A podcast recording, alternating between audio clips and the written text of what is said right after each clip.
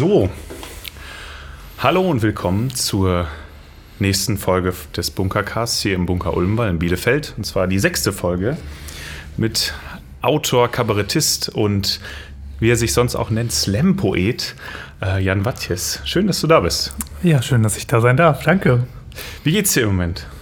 Ähm, na, auf die Frage, wow, ich bin nicht auf diese Frage vorbereitet gewesen. Ja, das ist, ähm, glaube ich, eine das sehr ist, ja, fair, also, schwierige Frage. Ist keine, also ist nicht so tricky. Ähm, ich glaube, mir geht's äh, soweit gut. Ich glaube, ich bin gar nicht so darauf vorbereitet, dass jetzt, dass ich jetzt meinen Beruf wieder ausüben kann. Aber äh, mir geht's Ja. gut. Das ist schön. Schön hier im, im Bunker zu sein mal wieder. Ja, glaubst du denn, also ist so dieses Gefühl, dass jetzt langsam, dass man bald wieder auf einer Bühne stehen kann, dass du wieder äh, vor Menschen sprechen kannst und nicht nur vor einer Kamera und das Ganze dann online betrachten kannst, sondern dann mit Publikum, was reagiert? Ja, also ich muss fairerweise sagen, ich hatte auch letztes Jahr schon mal den Eindruck, äh, jetzt geht es wieder los. Ja, okay. Ähm, aber ja, doch, also ich habe das Gefühl, so langsam nagelt mich nicht drauf fest. Ja, nein, aber das kann ja keiner genau wissen. da könnte jetzt was kommen. Ja. Ja, ich habe äh, ein paar Themen mir rausgesucht, äh, die wahrscheinlich sehr interessant sind. Äh, darunter so ein bisschen, was du machst, vor allen Dingen als, äh, als Autor, als freier Autor. Ähm, dann kurz, du hast einen Beruf, aber in einem eigentlich eher anderen Bereich, der mit deutschen Texten eher weniger zu tun hat. Ähm, du bist nämlich, glaube ich, Dozent an der Paderborner Uni, wenn ich mich richtig Ähm, erinnere. das stimmt nicht so ganz, aber ja, also. Oder ich, also hast du auf jeden ähm, Fall äh, Anglistik studiert. Richtig, Ähm, und äh, ich. Äh, ja, das kann ich, glaube ich, das kann ich, glaube ich, erzählen. Also ich studiere jetzt weiter, um tatsächlich äh, Literaturübersetzung zu machen. Ah, okay. Also, okay. Ja, dann ähm, habe ich mich ein bisschen ja. verhaspelt. Ich hatte da ähm, irgendwas in die Richtung gelesen. Ja. Also was man, was man so liest im Internet, das kann man ja auch nicht kontrollieren, was, äh, was Leute da schreiben. Das, und, das stimmt.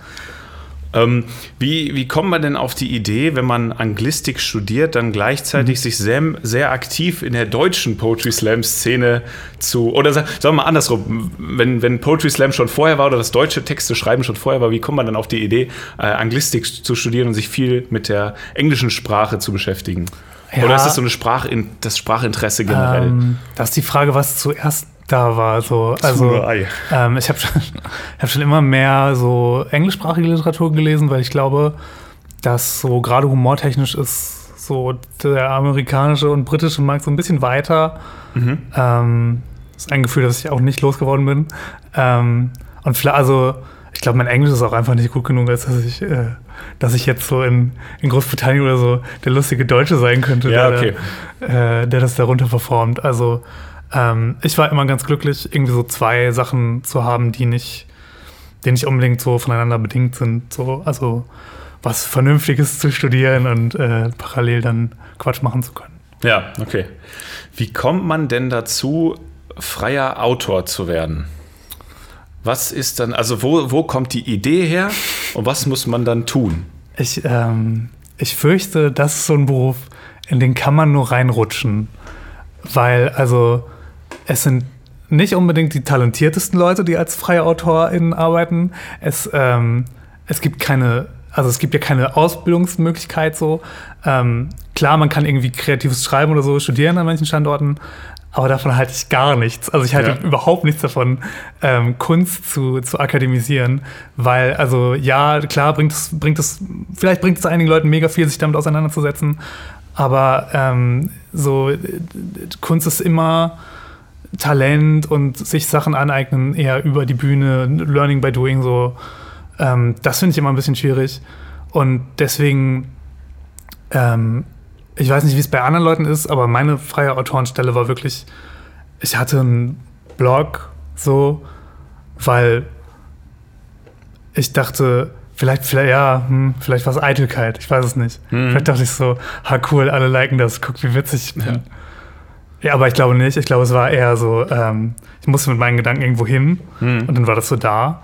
Und dann hat mich, dann hat das irgendjemand von einer Produktionsfirma gefunden und gesagt, hey, ähm, das hätten wir gern für unsere Sendung, können wir dafür irgendwie ausbezahlen? Und dann habe ich gesagt, hä, ich könnte noch viel mehr geile Sachen schreiben äh, auf mein, Ja. mein Lehramtsstudium damals. Äh, habe ich sowieso keinen Bock mehr. Ähm, hier, hier sind ganz viele Sachen, die ich geschrieben habe. Und dann äh, hat sich das irgendwie so ergeben. Und das heißt, dann, dann sind mehr Leute auf dich zugekommen oder hast du dann, geht man dann auch ähm, auf irgendwelche Internetseiten oder gibt es dann wie so ein Forum vielleicht, wo dann ähm, oder so ein Portal, so wie LinkedIn-mäßig vielleicht, weißt du, dass, dass jemand dann schreibt, ja, wir brauchen hier 30 Autoren für das und das und, ne? und ähm, ja. wie, wie, funktioniert das? Also kommt das über eine Agentur oder bewirbst du dich, mhm. fragen Leute dich an oder ist das halt einfach jedes Mal äh, anders? Ähm, das ist ganz spannend. Also ich habe einen Kollegen, der sagt, der, ähm, der schickt immer einfach Witze an so, äh, so Late-Night-Shows oder so ähm, und schickt dann halt einfach gleich eine Rechnungsadresse mit. Und manchmal werden die halt genommen und er kriegt dafür Kohle. Ähm, und ich glaube, also das ist auch der einzige Weg, wie es funktioniert. Also manchmal gehen halt Produktionen, für die man arbeitet, so krass durch die Decke, dass die Leute sich sagen, oh krass, wer hat das geschrieben? Und dann picken die sich die Leute da raus und mhm. äh, man kriegt dafür irgendwie Folgeaufträge, äh, Folgeanstellungen oder so. Ähm, aber das meiste ist wirklich so, du kannst froh sein, wenn du irgendwas Festes irgendwo fest unterkommst, die dich immer wieder anfragen. Oder du machst halt die harte Tour und, und äh, fragst selber Leute, ob die das gebrauchen können. Mhm. So. Und wie ist das bei von den, von den Textformen her? Also ich denke, du bist doch wahrscheinlich auch sehr sehr variabel, was Textform angeht oder mittlerweile sehr bewandert, würde ich denken so. Ähm, und wie ist das? Schreibt dann, schreibt dann jemand da rein, okay, wir hätten gerne einen, ähm, also man, man hat ja in der Schule, hat man so, okay, es gibt so drei, vier, es gibt so verschiedene Textformate. Und dann hat man bei, zum Beispiel, wenn man das Thema Bewerbung hat in der Schule, dann hat man so, so, ein, äh, so ein Anschreiben und da hat man noch seinen Lebenslauf und das muss so aussehen und so aussehen. Ist das dann so, so, so vordefiniert oder weißt du, wenn, wenn dir jemand sagt, ja, ich brauche das und das in der und der Textform, ist das dann klar oder ist das mehr ah, noch so okay. oder genau und passiert passiert dann noch mal total so ein Back and Forth oder ist das mehr so wir brauchen das hier? Ja, ähm, also das kommt so also ich habe das Gefühl so die die größeren Sachen, die wirklich irgendwie wo Leute Episoden schreiben, wo Leute so Einspieler schreiben und so, die haben so einen festen Kern und die dafür sind freie AutorInnen nicht interessant. So, ähm, was, was ich so bekomme, ist halt so, und mittlerweile ist es auch nicht mehr so, mittlerweile kennt man mich, glaube ich, eher als, als Poetry Slammer so mhm. und dann kriegst du halt Auftragstexte rein, die sagen so, ja, mach doch mal Poetry Slam, das finden wir cool. Ja, so, okay. Ähm, also es ist weniger so, dass jetzt, äh, dass jetzt eine Anfrage für verschiedene Formate kommt oder dass ich jemandem eine Bewerbung schreiben soll. Das ist yeah. relativ selten. Nein, das soll jetzt das, das, das, Beispiel das, war gar nicht so schlecht. Da, darauf bezogen. Ja, dann würde ich sagen, vielleicht ist das Beste, wenn wir uns einfach mal einen Text anhören. Ähm, mir wird immer vorgeworfen, dass ich zu weirde Sachen schreibe. Und deswegen habe ich versucht, einen Text über Freundschaft zu schreiben, was mir gelungen ist. Der Text heißt Vom Kalippo verweht. Es war ein heißer Tag. Und was machen Jungs an heißen Tagen? Keine Ahnung. Mein bester Freund, natürlich weiß ich noch, wer er hieß, er war ja mein bester Freund. Mein bester Freund Markus, Markus Porcius, Nachname, Markus, Porcius Nachname und ich taten, was wir auch im Winter getan hätten. Gameboy spielen und Powerade trinken. Denn Powerade war seinerzeit das dicke Kindergetränk Nummer 1. Und das waren wir. Zwei krankhaft fettleibige Dudes in der Vorhölle zur Pubertät. Unser BMI war höher als unser IQ und wir waren nicht sonderlich blöd. Unser Leben sollte sich schon bald um etwas sehr viel Essentielleres drehen als Spielekonsolen oder Powerade. Speiseeis. Unter Markus Porcius Nachname bildete sich schon eine kleine Schweißpfütze. Immer wieder schmierte er sich seine früher mal weißen Schweißbänder durch das nesselnde Rot seines Gesichts.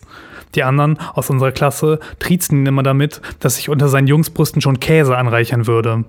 Der entstandene Geruch sprach dafür. Wollen wir nicht mal? Er machte eine 15-minütige Keuch- und Ausbringpause. Wollen wir nicht mal? Er würde es auch dieses Mal nicht zum Satzende schaffen, denn aus seinem hochgegelten Pony schwappte nun eine aufgestauchte Schweißlache hinunter in seinen Mund. Wollen wir nicht mal ein Eis essen? Wir beide wussten, dass er dieses Szenario ohne Frischluft und besagtes Eis noch maximal eine halbe Stunde überleben würde, aber er musste fragen, denn er war der uncoolere von uns beiden. Ich hatte nämlich zwei eigene Spielekonsolen, Flammen auf mein Schutzblech gemalt und durfte manchmal an Wochenenden bis 22 Uhr fernsehen aber mir war nicht nach Eis essen. Markus Borkius Nachnamens Eltern waren in einer dieser Freikirchen, die einem verboten, im Sitzen zu scheißen und nur adlige Eissorten erlaubten wie Ed von Schleck oder Fürst Pückler. Und das Einzige, was in der Langnese-Eistruhe des örtlichen Kiosks dem dreisortigen Reinheitsgebot von Fürst Pückler entsprach, war Mini-Milk. Mini-Milk war was für Muschis. Und wir waren jetzt keine Muschis mehr. Wir waren zwölf. Okay, kam ich ihm wohlwollend entgegen, aber ich bestimme das Eis. Tausend Gedanken schossen Markus Pokers Nachname durch den Kopf. Wenn er ein Solero oder gar ein gottloses Bum-Bum verzehrte, was würde seine Mutter dazu sagen? Oder Jesus? Geschwächt von dem an ihm klebenden Polyester-Shirt und gefüllten Arterien ergriff das Böse schließlich von ihm Besitz. In Ordnung. Wir radelten unseren Weg vorbei an malerisch sonnengefluteten Baumärkten und Friedhöfen, bis wir ihn erreichten. Kiosk Krosownitzki. Damals gab es noch keine Gefängnisse oder Psychiatrien, weshalb man die gesellschaftlich Verstoßenen in den Einzelhandel steckte. Die aus dem Einzelhandel Verstoßenen wiederum eröffneten dann ihre eigenen Kioske. Ernst Krosownitzki hatte keine Zähne mehr, aß Tabak, wusch sich mit Wodka und las jeden Tag dieselbe Ausgabe des Playboy aus dem Oktober 1937. Na, habt ihr dem geilen Onkel wieder ein bisschen Taschengeld mitgebracht? Wir interagierten nie mit ihm. CERN aus der Parallelklasse soll diesen Fehler eins gemacht haben. Er wurde nie wieder gesehen. Man sagt, er hätte sich auf eine dieser Kirmesannoncen junger Mann zum Mitreisen gesucht gemeldet. Wohin er wirklich floh, ist nicht klar. Nur wovor. Ihr müsst aufpassen mit der Eistruhe. Da ist mir letztens eine Motte in Rekordgröße drin verreckt.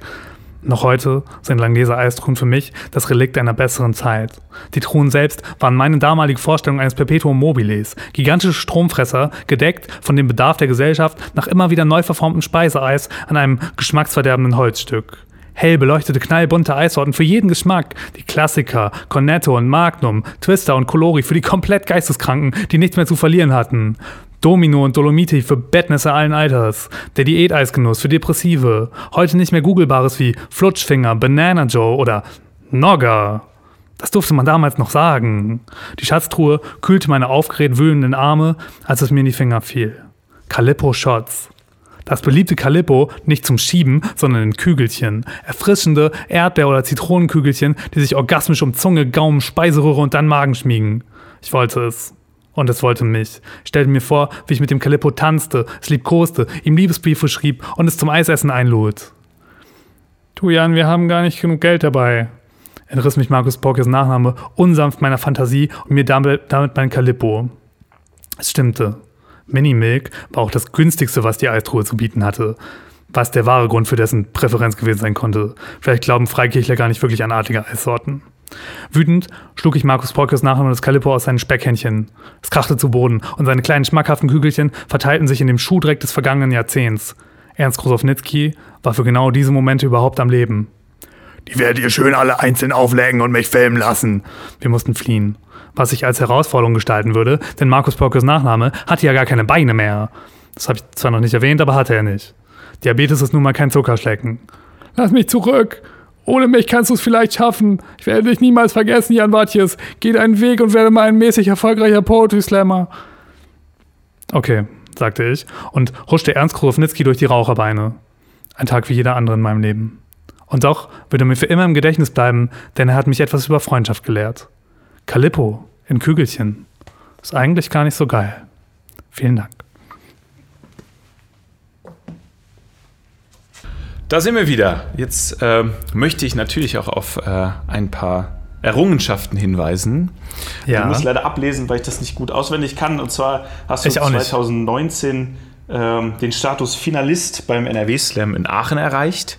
Ja, das ist schon eine Errungenschaft. Das ist schon eine, das ist schon eine Errungenschaft, würde ich sagen. Und 2020 den Karl-Marx-Poesiepreis gekriegt. Stimmt. Ähm, das ja. ist auch eine sehr große Errungenschaft. Darüber hinaus hast du schon zwei Bücher mittlerweile veröffentlicht. Einmal Lauchentscheidung, das war 2018, 2019? 2018, ja, 2018, genau, glaube ich. Ja. Ähm, und das zweite ist Leute, zusammen Leute. mit August Klar, 2020, 2020 beim ja. Lektora Verlag. Ich glaube, du hast es unter deinem äh, Stuhl, du kannst es auch einmal in die, in die Kamera zeigen. Ich habe natürlich mit. Ähm, es gibt, also das Buch gibt es in allen meinen, meinen Lieblingsfarben, alle Neonfarben. Und dann kann man sich den, äh, den, den das Cover äh, selbst wählen, welche Farbe man einfach haben möchte. Wenn man, wenn man die direkt bei mir bestellt, ja. Ich glaube, wenn man bei äh, großen Internetlieferdiensten bestellt, geht es, glaube ich, nicht. Gestellt sich das schwieriger. ja, wer hatte, wer hatte denn die, die Idee? Ich glaube, wir müssen ähm, kurz einmal sagen, ich, ich, bin mir nicht sicher, wie viele Namen? 54 Namen? Nee. Das, oh, das ist wie, ein viel, wie viele Namen waren es? Das ist eine gute Jetzt Frage. Ich nicht es, sind, es sind 23 ähm, Autoren auf jeden Fall, glaube ich. Ja, es sind, also, ähm, es sind ungefähr so 23 und, Texte auf jeden und, Fall. Und äh, von jedem äh, Autor, von jeder Autorin ähm, gibt es einen, einen Text zu einem bestimmten Namen. Richtig, genau. Und ähm, also die Idee ist, glaube ich, also es funktioniert so wie, wenn man jetzt in so einem äh, Museumsgiftshop ist nach der Tour und denkt sich so, ah cool, ein, äh, ein weiß ich nicht, äh, ein Van Gogh-Füller mit meinem Namen drauf. Oh, guck mal, Christian, da steht ja dein Name drauf. Und da, den Effekt ähm, wollte, also wollte August Klar, die Person, die Idee für dieses Buch hatte, glaube ich, einfangen. Ähm, ich kann mich jetzt damit nicht so wirklich schmücken, weil ich die ganze Zeit gesagt habe, das ist eine dumme Idee, niemand kauft das Buch. Ähm, aber der, der Erfolg gibt ihm recht und äh, es ist wirklich ein tolles Buch geworden. Es ist, glaube ich, ein sehr, ähm, es bildet sehr viel ab, was so in der Poetry Slam-Szene passiert, was ja gar nicht zwingend immer irgendwie lustige Texte sein müssen oder emotionale oder äh, oder gute mhm. überhaupt. Äh, nein, es sind nur gute Texte drin. Äh, und ja, also ich glaube, der Effekt ist gar nicht so, dass Leute sich denken, oh, da steht ja gar nicht mein Name drin. Das ist nicht so richtig der Punkt, glaube mhm. ich. Also ich glaube, es ist ich glaube, es ist fast egal, welcher Name äh, ja, ich glaub, welchen, ich weiß welchen nicht, Text hat. Also. Ob, ob, die sich bei den ganzen Texten so geehrt fühlen. Also ob sich da alle Namen so. Also, nee, manche Namen, ich, ich habe ja jetzt auch einiges daraus gelesen, manche Namen kommen auch so, nur so halb gut weg, sagen wir mal so. ja, ähm, woher kam, ich habe irgendwo über dieses Buch gelesen, dass es ein, ein Ratgeber für Eltern ist zur Benennung ihrer Kinder. so, wo, woher kam denn diese, diese, dieser Bezug dazu? Also, ähm, ich, ich, ich habe keine Ahnung, was August alles in die Pressetexte geschrieben hat. Okay. Aber ähm, ja, hm, äh, vielleicht, also vielleicht ist, ist, ist, der gegenteilige Effekt so, welchen, welchen Namen gebe ich meinem Kind auf keinen Fall. Ja, das so, stimmt. Also ja. dann funktioniert es vielleicht wieder. Aber vielleicht, also vielleicht entdeckt auch jemand einen Namen, den er vorher nicht, nicht auf dem Schirm hatte, der ihm dann gut gefällt. Den, den er total gut findet, das stimmt natürlich. Ich fand auch sehr schön, man, man hat ähm, man kriegt sehr viele verschiedene Poetry Slam Stile mit. Ja, so. voll. Ja. Also äh, welche, die, die man, wo man sich auch denkt, so die sind vorgetragen wahrscheinlich schöner und welche, die sind Klar, so, ja. würde ich, würd ich persönlich zum Lesen schöner finden. Ja. Ähm, oder so, also wahrscheinlich auch einfach ein schön, schönes, schönes Abbild. Ähm, wie, wie ist das denn? Hast, hast du denn so, wenn du jemanden so, so einen Namen vor dir hast und vielleicht noch nicht mal, noch nicht mal die Person gesehen hast, sondern ich weiß, heute treffe ich mich mit Paul oder so, ne? Ist das denn, hast, hast du direkt so eine Assoziation dazu? Ähm, möchte ich zurückgeben. Ist das eine, ist das eine Unterstellung? Hast du das? Ja, ich glaube, ich habe das. Willi? Ja, Willi ist natürlich noch mal ein ganz, ganz, aber auch Jan mit zwei N ist ja, natürlich. Okay, ja. Das hat, hm, da guckt auch jemand, glaube ich, noch mal drauf. Ja. Weil so, ne, das ist, das wäre so, also, wenn Paul mit zwei L wäre, dann würde ich auch noch mal drauf gucken. Ja, aber ist, also ist das so bildungsbürgerlich?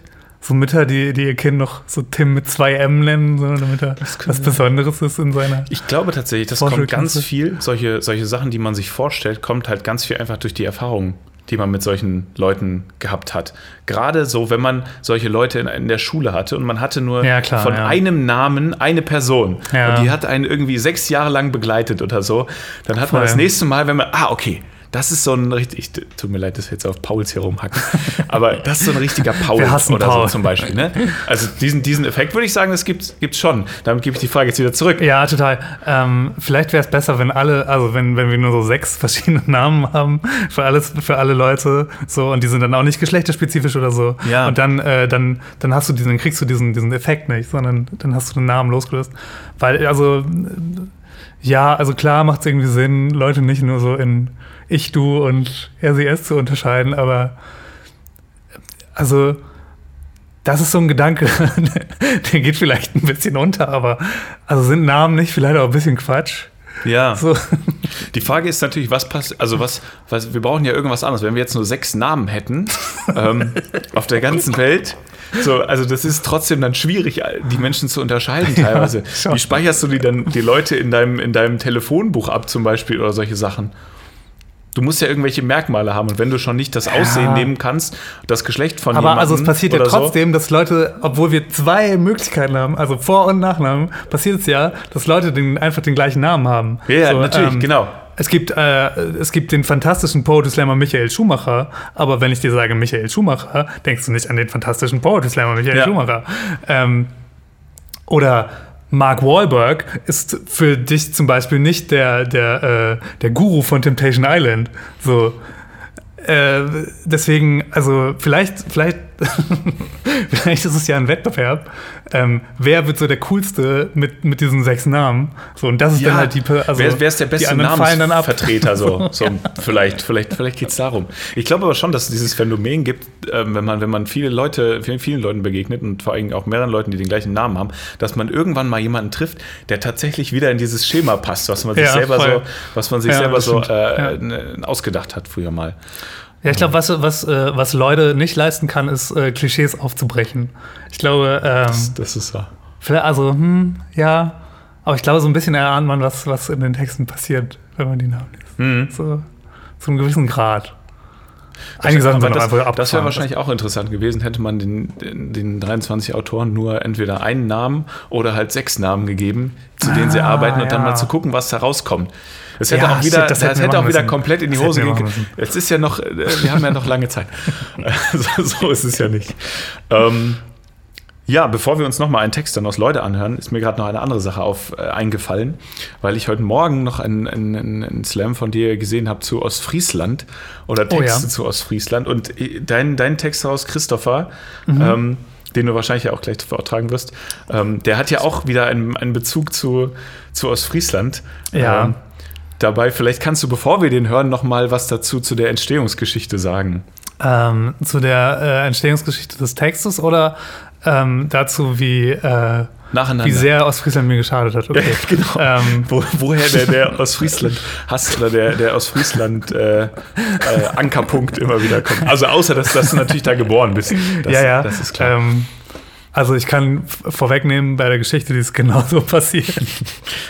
ähm, aber ja, mh, ich glaube, Ostfriesland, das funktioniert wie, funktioniert ähnlich wie Vornamen. Man hat direkt so ein, man hat direkt so ein Klischee dabei. Und also das kann variieren so. Einige Leute machen da wahrscheinlich wirklich gerne Urlaub. Für andere Le äh, anderen Leuten ist völlig klar. Ähm, dörflicher geht es nicht. Es gibt keine Großstädte. Ähm, alle sind den ganzen Tag besoffen. Es, soll kein Abriss werden. Aber äh, also ich bin, bin ja gerne da aufgewachsen, so ist es nicht. Ähm, aber das, also das findet sich in der Geschichte natürlich stark wieder. ja. Absolut. Ja. Ist das denn so, dass das andere, ähm, andere Länder, Landkreise auch so? so also es gibt wahrscheinlich welche, die haben stärkere solche Vorurteile oder sagen wir so, so Ja. Stereotypen als andere. Ähm, aber hatten wir, es ist jetzt zum Beispiel mit NRW, was ist, was, Ähm, was würdest du da also- sagen? Als jemand, der ja eigentlich, also das ist ja. nicht eigentlich, aber ursprünglich ja, aus, aus Friesland dann kommt. Und Das ist voll die Verschwörungstheorie jetzt. Aber ich glaube, ich glaube, alle Orte funktionieren genau gleich so. Ich glaube, man hat immer so einen, so einen befeindeten Ort, von dem Mhm. man sich irgendwie abgrenzt, weil äh, die vertragen ja viel weniger Alkohol und deren Sportmannschaft ist total überbewertet oder was weiß ich. Und äh, ich glaube, es funktioniert überall exakt. Also, wenn du das Sauerland an die Nordsee versetzt, dann macht es also würde genau dann das ist gleiche ich glaube, du hast denselben Effekt, ja. Zum, also als Beispiel. ja. So, ähm, das soll natürlich äh, großartigen Orten nicht absprechen, dass sie doch eigentlich schon. Also, also ich glaube, äh, mh, ich glaube, äh, ja, und das ist jetzt pathetisch, aber ich glaube, man kann sich überall damit abfinden, wo man gerade ist. So, man kann vielleicht nicht überall glücklich sein, Ja. aber man, also man kann sich, glaube ich, mit jedem Ort arrangieren und ich glaube, gerade äh, gerade deutsche, deutsche Städte, deutsche Dörfer funktionieren alle relativ Ja, ähnlich. das. Auch wenn die Leute das nicht so gerne wahrhaben wollen. Ja, die haben dann zwar anderes Bier vielleicht in den, in den verschiedenen Orten, aber. aber ja, stimmt, vielleicht ist das, der Punkt. Also, das kann natürlich ähm, sein. Ja, Das ist natürlich schwierig. Eine Sache, die mir gerade noch eingefallen ist, was ist eigentlich mit den, mit den Niederlanden und Ostfriesland. weißt, weißt, du da was? was wir haben, nein, nein, mit wir haben, kurz zu Kontext, wir haben neulich, ich weiß nicht, ob du die New Kids Filme kennst. Ja, klar, ja. New Kids Nitro, ja. der zweite, da, da schießen die ja total gegen Ostfriesland, weil die Zombie-Apokalypse in Ostfriesland ausbricht. Aber kann, also gibt es, gibt es da irgendeine Grundlage für? Ähm, ja, ich weiß, ich weiß nicht, ob das nicht ein Übersetzungsding ist. Also ich weiß nicht, ob äh, nicht in dem niederländischen Original, ob es nicht wirklich um den Teil von Friesland geht, der in den Niederlanden ist. So. Das stimmt. Weil, also, ne, logischerweise, ähm, also diese, ich, ich glaube, Ostfriesland kommt besser mit Westfriesland klar in den Niederlanden, als wir jetzt so mit dem Emsland oder so klar gehen. Was mhm. ja, also, was ja wirklich ein total überflüssiger Landstrich ist. ähm, aber ja, nee, also ich glaube, das ist, äh, ich glaube, das ist nicht so da. Ich glaube, ähm, man adaptiert sogar eher mehr von dieser niederländischen, mhm. von diesem niederländischen Einschlag so. Also ich kann jetzt kein Niederländisch, ich könnte sonst jetzt coole, witzige niederländische Phrasen raushauen, aber, ja, aber habe ich leider nicht. Aber geht leider nicht. Ja gut, dann bleiben wir kurz noch bei Ostfriesland und hören Christopher äh, aus ja, Ostfriesland gern. uns an.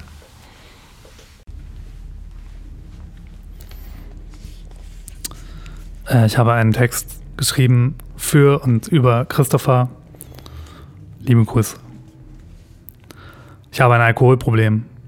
Deshalb betrinke ich mich nur noch unter Vorwand und nach feinster Auslese. In meiner Heimat Ostfriesland feiert man zum Beispiel gerade 50 Jahre Elbe und Flut. Das ganze Dorf versammelt sich dazu bei einem zufälligen Gastgeber und bringt selbstgebrannte Köstlichkeiten, von denen man blind, impotent oder unbesiegbar wird. Der Gastgeber sorgt im Gegenzug für Bespaßung, trägt eine Captain Iglo-Uniform und Handschuhe aus Krabbensalat. Traditionen sind super wichtig. Unser Gastgeber Christopher begrüßte uns euphorisch. So, jetzt alle mal Eintränken! Christopher Hörbenserben war ein kreativer Mann, aber alle taten, wie er befahl. Fritz Schlubensuben aus der Buchhaltung, Spekulatius Müller, der mal bei den Bundesjugendspielen in die Nordsee geworfen und seither von den Möwen gesäugt wurde. Harm Wumsen, dem ein zweiter Anus aus dem Brustkorb wuchs, welchen er als Partygag defekieren lassen konnte. Die nervige Freundin von Ralf, die niemand so richtig kennt, die aber trotzdem die ganze verdammte Zeit labert. Ralf, der selbst nicht sprechen kann, weil er mal bei einem Kunilingus-Versuch seine eigene Zunge gegessen hat. Und mittendrin ich. Ich will schon seit neun Cola Korn und zwölf St. Hubertus Tropfen nach Hause, aber Christopher Herbensamen bekommen, hat schon wieder das Mikro in der Hand. Hier fliegen gleich und irgendwas mit Käse. Nur der HSV Polonaise. Die Synapsen vermoderte Masse lässt alles stehen und liegen, mobilisiert alle restliche Lebensenergie, um einander in die Schulterblätter zu greifen und Folge zu leisten. Ich erstarre, als sich Christopher Herbensamen bekörbenabends krabbensalatige Pranken in meinen Rücken bohren. Was hier sagt, wo es lang geht? Einige jubeln, andere sterben einfach. Ich wollte nicht, dass der Text Alkoholkonsum verherrlicht. Ausgerechnet ich bin die Spitze der alkoholisierten Menschenkette. Angespannt, wackelig einige Meter nach vorne. Die anderen gehen die Schritte hinterher. Es ist ein Riesenspaß. Ein übermenschliches Vergnügen. Komisch, dass man überhaupt noch Videospiele erfunden hat, wenn man doch immer schon die Polonaise hatte. Ich laufe brav ein paar Runden im Kreis. Dann verabschiede ich mich und nehme den nächsten Bus. Aber irgendetwas fühlt sich nicht richtig an. Bin ich dem ländlichen Leben entwachsen auf der Suche nach Antworten auf Fragen, die man hier gar nicht zu stellen wagt? Guck mal, Harm kackt schon wieder aus der Brust. Ich drehe mich um. Hinter mir steht Christopher Habensamen Bekörben im Schlaben, dicht gefolgt von einer Polonaise aus rund 50 Leuten.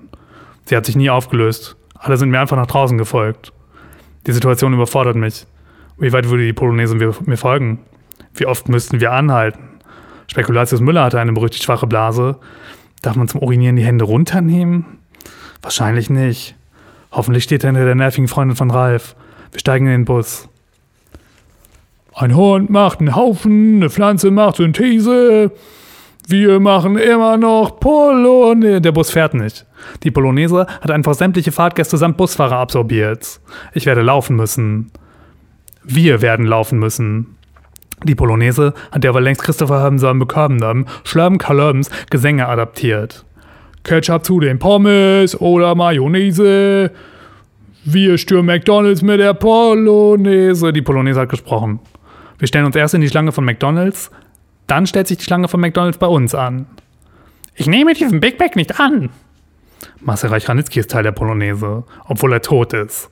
Klaus Kinski ist auch dabei und wirkt seinen Vordermann. Hochrangige Politiker stehen in der Polonaise, aber auch historische Figuren und zwei Aliens. Und ist das da hinten nicht Florian Wintels? Keine Zeit, um in unserer Anthologie dabei zu sein, aber schön besoffen bei McDonalds in der fiktiven Polonaise stehen. Seit wann sind auf dem Cheeseburger denn nur zwei Gurken drauf? Fragt ein Mann ein paar Schultern hinter mir. Seit wann haben Sie denn die Deutungshoheit über den Cheeseburger? Mein Sohn, ich habe den Cheeseburger erfunden. Ich bin Gott. Nein, Sie sind der Typ, der immer allein im Vereinsheim sitzt und im Laufe der Bundesliga-Konferenz eingekotzt rausgetragen werden muss? Papa hat auch mal Feierabend, oder? Na gut, dann erklären Sie mir doch bitte, warum Tote, Aliens und Gott Teil dieser Polonaise sind und der Nachname von Christopher Hömser Bekörbendam, Schlörben, Kalörben, Träuben, Gnörben zusammen mit der Polonaise immer länger wird. Aber Jan, Zeit ist doch nicht linear. Zeit ist eine Polonaise. Und du wirst sie anführen, denn das Wort Gottes geht auf einen uralten Übersetzungsfehler zurück. Bibel ist im Hebräischen sowohl das Wort für Buch wie auch für dieser affengeile Polonaise-Text. So sprach der Herr. Denn eines Tages, Baby, werden wir eine Polonaise sein. Oh Baby, werden wir eine Polonaise sein und ihre Regeln simpel. Regel Nummer eins: Niemand redet über die Polonaise. In unserer Polonaise zählt nicht, wer du außerhalb der Polonaise warst. Hier stehen Nazis hinter Flüchtlingen, Oasis, halten einander unzerstritten, Sexisten, greifen Feministinnen von hinten an die Schultern. Wir sind am Kamener Kreuz falsch abgebogen und ziehen über die S-Bahn-Gleise Berlins.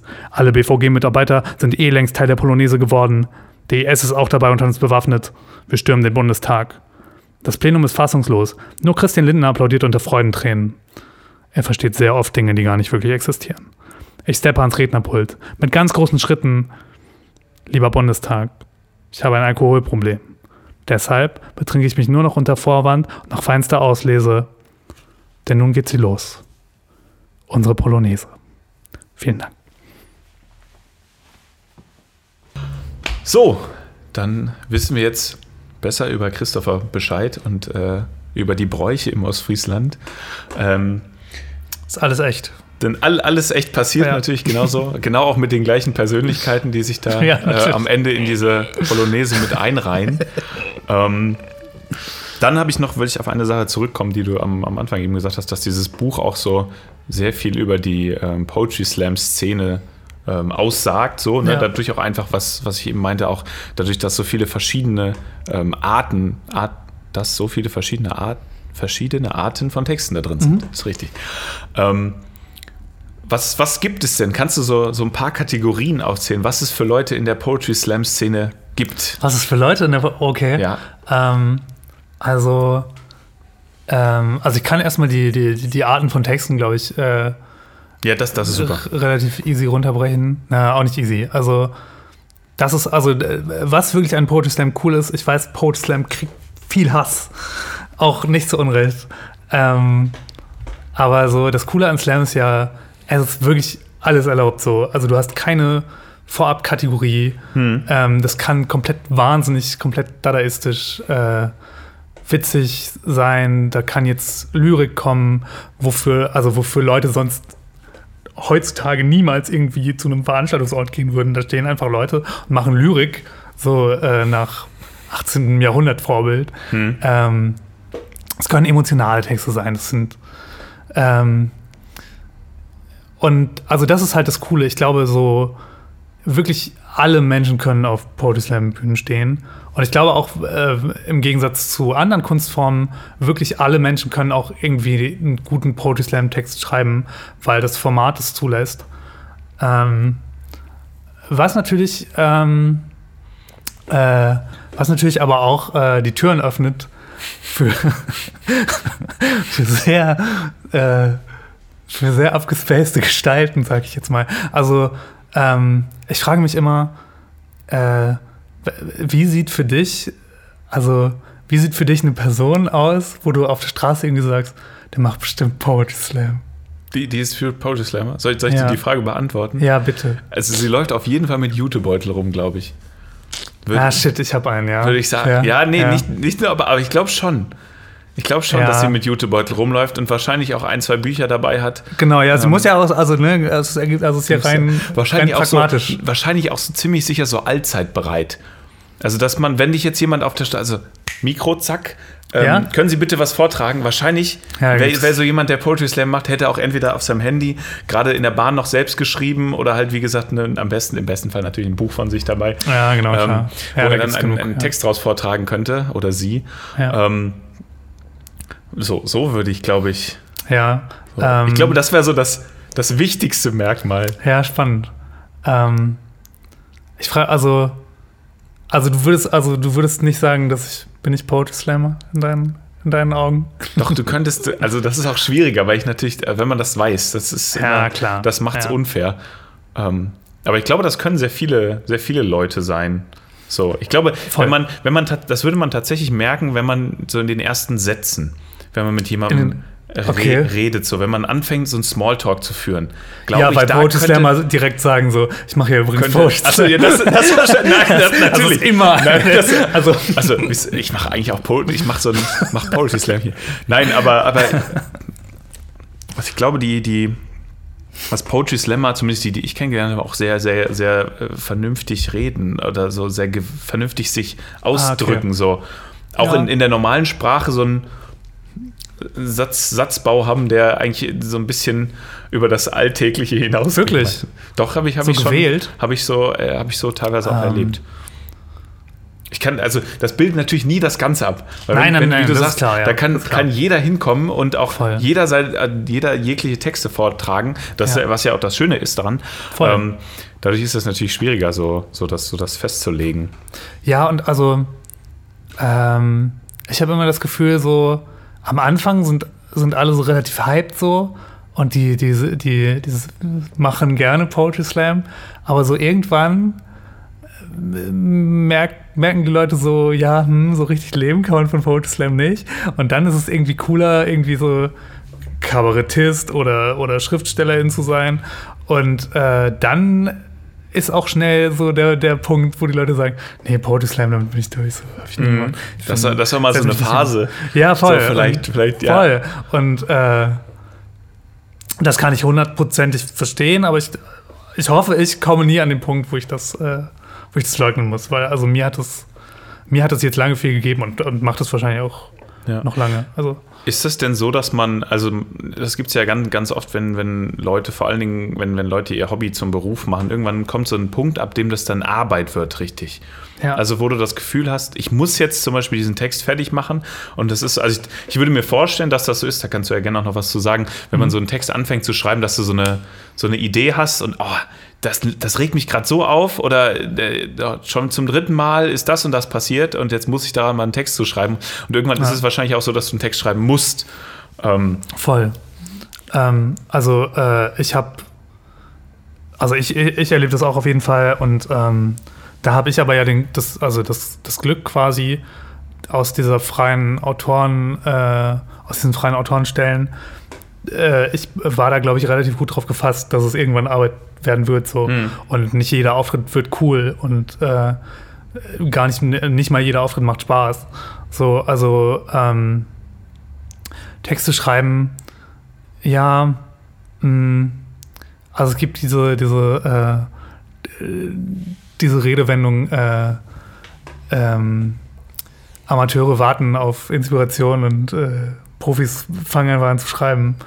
Manchmal ist das so, manchmal muss man sich einfach zwingen und was schreiben, weil irgendwann, irgendwann hat man auch als, keine Ahnung, als Humorist oder äh, wenn man kreativ arbeitet, hat man auch irgendwann Automatismen, die dann greifen und dann wendet man das an. Ähm, aber ist also natürlich ist es am schönsten, wenn man eine geile Idee hat. Das kann man runterschreiben und man weiß so, geil, das kann ich jetzt auch für irgendeinen Auftragstext oder direkt auf der Bühne verwenden. Also das ist natürlich immer das Schönste. Mhm. Doch, auf jeden Fall. Ist das so, wenn du einen Text schreibst, dass du ähm, vielleicht so ein Notizbuch hast und dass du, wenn du mal irgendwann unterwegs bist und so dir, ach, das ist ein mega der gute Witz, schreibst du den auf und dann guckst du mal da durch, dass du den Witz mal verwenden könntest oder ist das so, dass du dann, dass das so aus dem Kontext des, des Textes heraus entstehen muss? Also das gab es bestimmt mal. Mhm. Heute gibt es Twitter. So. Ah. Also äh, wenn, irgendwas lustig ist, dann muss es sofort auf Twitter. Und äh, da, also, Twitter ist auch ein sehr, äh, sehr guter Gag-Friedhof. So. Also Mhm. da, äh, es gibt, glaube ich, keine kritischere Community. ähm, und also wenn, wenn ein Gag es durch Twitter schafft, dann. Äh, dann ist er, dann, ist er äh, approved, kann, dann kann, kann man, der, kann man ja. ihn benutzen. dann, ja. Das ist ja, ja, mit Twitter gibt es ja auch dieses, dieses ähm, Phänomen, dass man irgendwann in so einer Twitter-Bubble Voll, ja. ist ist noch viel schlimmer noch die als den gleichen anderen. Leute, genau, also im Vergleich zu Instagram oder so, Ja. finde ich das, Ja, finde ich das das wirklich, viel doller, wirklich aggressiv teilweise schon. Ja. Vor allem, was für Leute du dann auch vorgeschlagen kriegst, ähm, Genau, ja. dann, dann Voll. immer wieder. Und natürlich auch vor allen Dingen andersrum, was für Leute deine Tweets äh, äh, vorgeschlagen Ja. kriegen. Ähm, Aber mein Eindruck ist, das ist mega gut, weil also sobald sich die Bubbeln überschneiden, dann ist das sofort Mord und Totschlag. Also Ja, okay, das Ist, ja. Äh, ich glaube, der Grund, warum Facebook gestorben ist, ist, dass sie das nicht früh genug abgegrenzt haben und die Boomer und, und Gen Z dann irgendwie sofort aufeinander So. los sind und die Linken und die Rechten und äh, hast du nicht gesehen. Und bei Twitter bist du so in einem relativ safen Space, Mhm. So ein- glaube ich. die zerfleischen sich aber trotzdem. Ja, wenn sie sich finden. Ja, okay, Aber das, ja, das macht Twitter eben ein bisschen schwerer. Ja, das stimmt. Das ist dann meistens wahrscheinlich eher bei, bei größeren Leuten. Ähm, du wolltest eben was zu, zu, den, zu den Texten sagen, so, dass du die Texte ganz gut abgrenzen kannst äh, in, in ein paar Kategorien und da meinst du doch, dass es doch nicht leicht ist. Ja, ist wirklich doch nicht so leicht. Ist doch- doch nicht so leicht. ein bisschen unterschätzt, ja.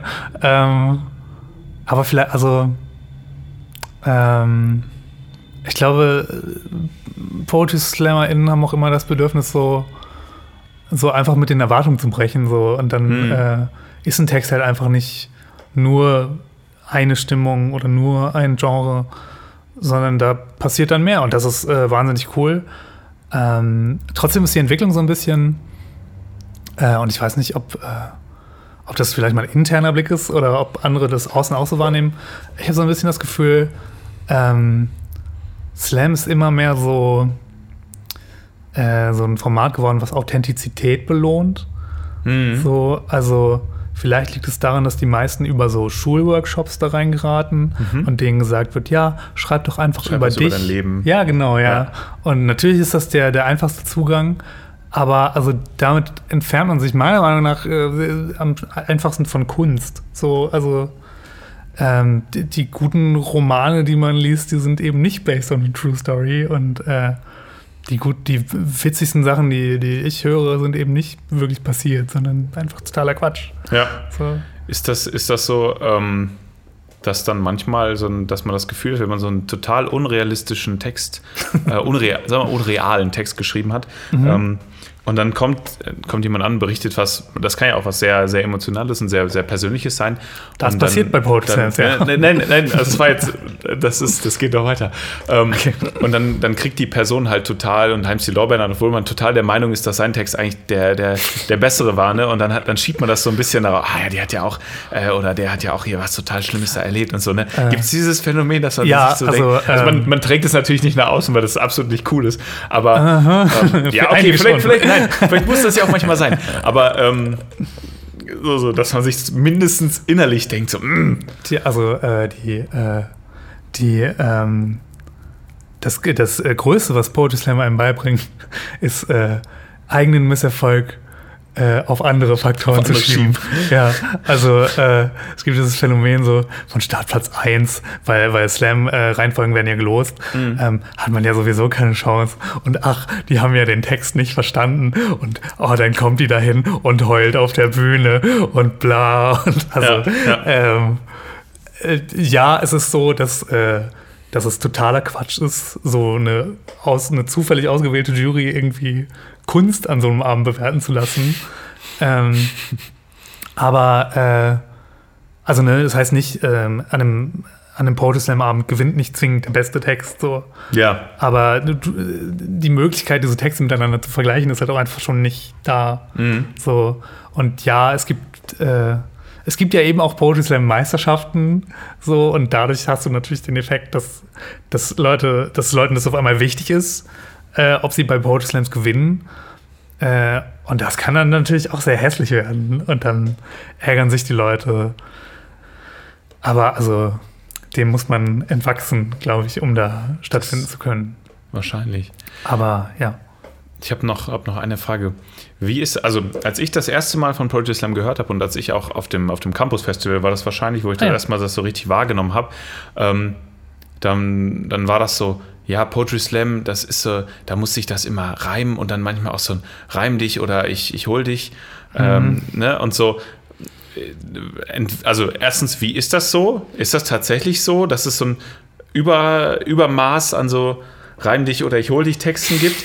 ähm, oder entwickelt sich das auch? Weil ich habe das Gefühl, je mehr man sich damit beschäftigt, desto mehr entdeckt man auch, dass es eigentlich genauso viele Texte gibt, die sich nicht reimen und die teilweise, das ist natürlich persönliche Präferenz, mhm. teilweise aber auch besser sind als gereimte Texte, wo man das Gefühl hat, ja, jetzt musste aber auch noch sich reimen. So. Ja. Ähm, ich glaube so, ähm, so, weil das für viele Leute der Zugang zu, zu Slam oder Poetry, Poesie, Gedichten ist, ähm, das reimt sich jetzt ähm, es ist vor allem eine ziemlich, ein, ein ziemlich einfacher Trick, so ein Publikum von sich zu überzeugen, hm. weil die dann denken so, ha, guck mal, das ist ja gereimt, das ist ja dann, äh, das ist ja dann ein Faktor, nach dem ich sagen kann, das ist jetzt besser als was, hm. was sich nicht hm. reimt. Aber also das ist halt völliger Quatsch. Also, geht, also ich glaube, ähm, äh, ja, also nach oben hin, äh, es gibt tolle, gereimte, tolle, durchdachte, performte Texte. Ähm, aber wirklich die, äh, die Speerspitze der, der schlechten Poetry Slam Texte sind auch die, die meinen, sie müssten sich reimen und die, die auch den, den roten Faden komplett dadurch verlieren, dass sie so Zweckreime machen und so. Ja. Ähm, und ja, nee, also da ist man dann schon so, äh, wenn das Publikum da auf dem Dorf sagt so, ja, wow, ja, das ist ja gereimt, wie, wie Wilhelm Busch oder hast du nicht gesehen? ja. Äh, dann denkst du dir, ja, okay. Ja. Vielleicht ist es vielleicht auch einfach eine, eine, Entwicklung, die man dann selber über die Jahre macht. Also selbst wenn man anfängt, wahrscheinlich, dann wenn du sagst, man kriegt den Zugang dazu, dann schreibt ja. man wahrscheinlich am Anfang auch sehr viel solche Texte und dann. Ich habe viele ähm, furchtbare gereimte Texte geschrieben. Also kann ich, kann ich Schade, dass du nicht auch einen davon.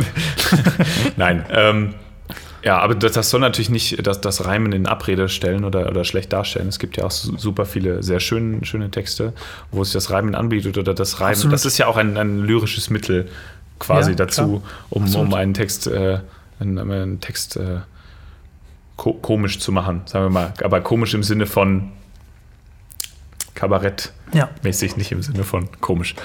Ähm, ja. Dann würde ich sagen, äh, es hat mich sehr gefreut, mit dir zu reden. Vielen mich Dank auch. für die beiden äh, tollen Texte, die du vorgetragen hast. Immer gern. Und äh, dann sehen wir uns vielleicht äh, irgendwann mal wieder hier beim äh, Bunker Slam, wenn der dann ja, wieder gerne. stattfinden kann. Äh, was noch nicht klar ist, aber wir hoffen, dass es bald, möglichst bald wieder möglich ist. Ähm, und dann würde ich sagen, einen ja. schönen Tag dir noch. Dir auch. Und wenn Sie mich äh, mit einem YouTube-Beutel äh, in der Stadt sehen, sprechen Sie mich nicht an. ich habe keine ich bin Lust, kein Texte das, das Klischee stimmt nicht.